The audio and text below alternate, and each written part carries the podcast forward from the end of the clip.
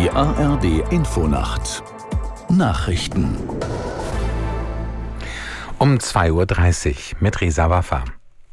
Der türkische Präsident Erdogan hat bei seinem Besuch in Deutschland einen humanitären Waffenstillstand im Gazakrieg gefordert. Deutschland und die Türkei müssten gemeinsam versuchen, diesen zu erreichen, sagte Erdogan auf einer Pressekonferenz mit Kanzler Scholz. Aus Berlin Markus Sambale. Erdogan machte der israelischen Regierung erneut schwere Vorwürfe wegen der Angriffe auf Gaza.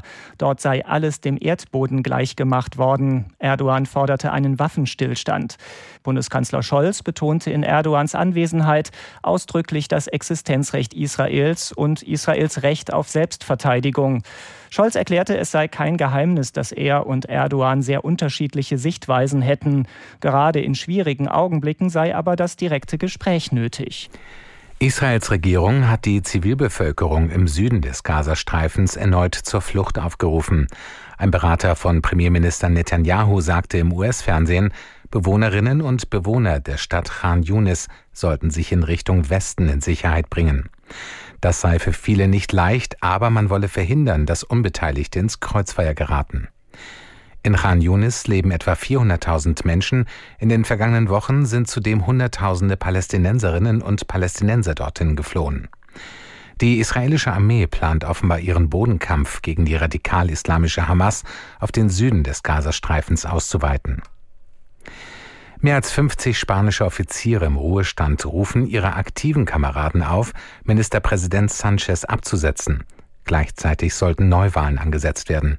Aus Madrid Silke Dietrich. Sie seien besorgt über die mangelnde Unabhängigkeit der Justiz und die Ungleichheit der spanischen Bürger vor dem Gesetz.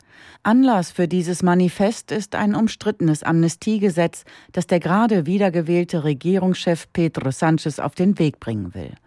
Hunderte verurteilte Katalaninnen und Katalanen, die eine illegale Abstimmung über die Unabhängigkeit ihrer Region im Jahr 2017 unterstützt hatten, könnten damit Straffreiheit erlangen.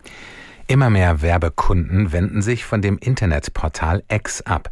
Nach dem IBM-Konzern setzt jetzt auch die Filmvertriebsgesellschaft Lionsgate Entertainment ihre Werbung aus. Nach Medienberichten plant auch Apple einen solchen Schritt.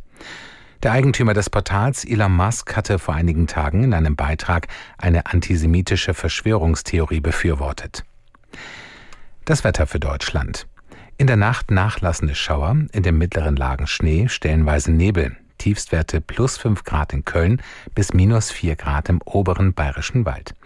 Am Tage wechseln bewölkt im äußersten Südosten und Osten letzte Schauer. Bis 10 Grad. Es ist 2 Uhr und 33.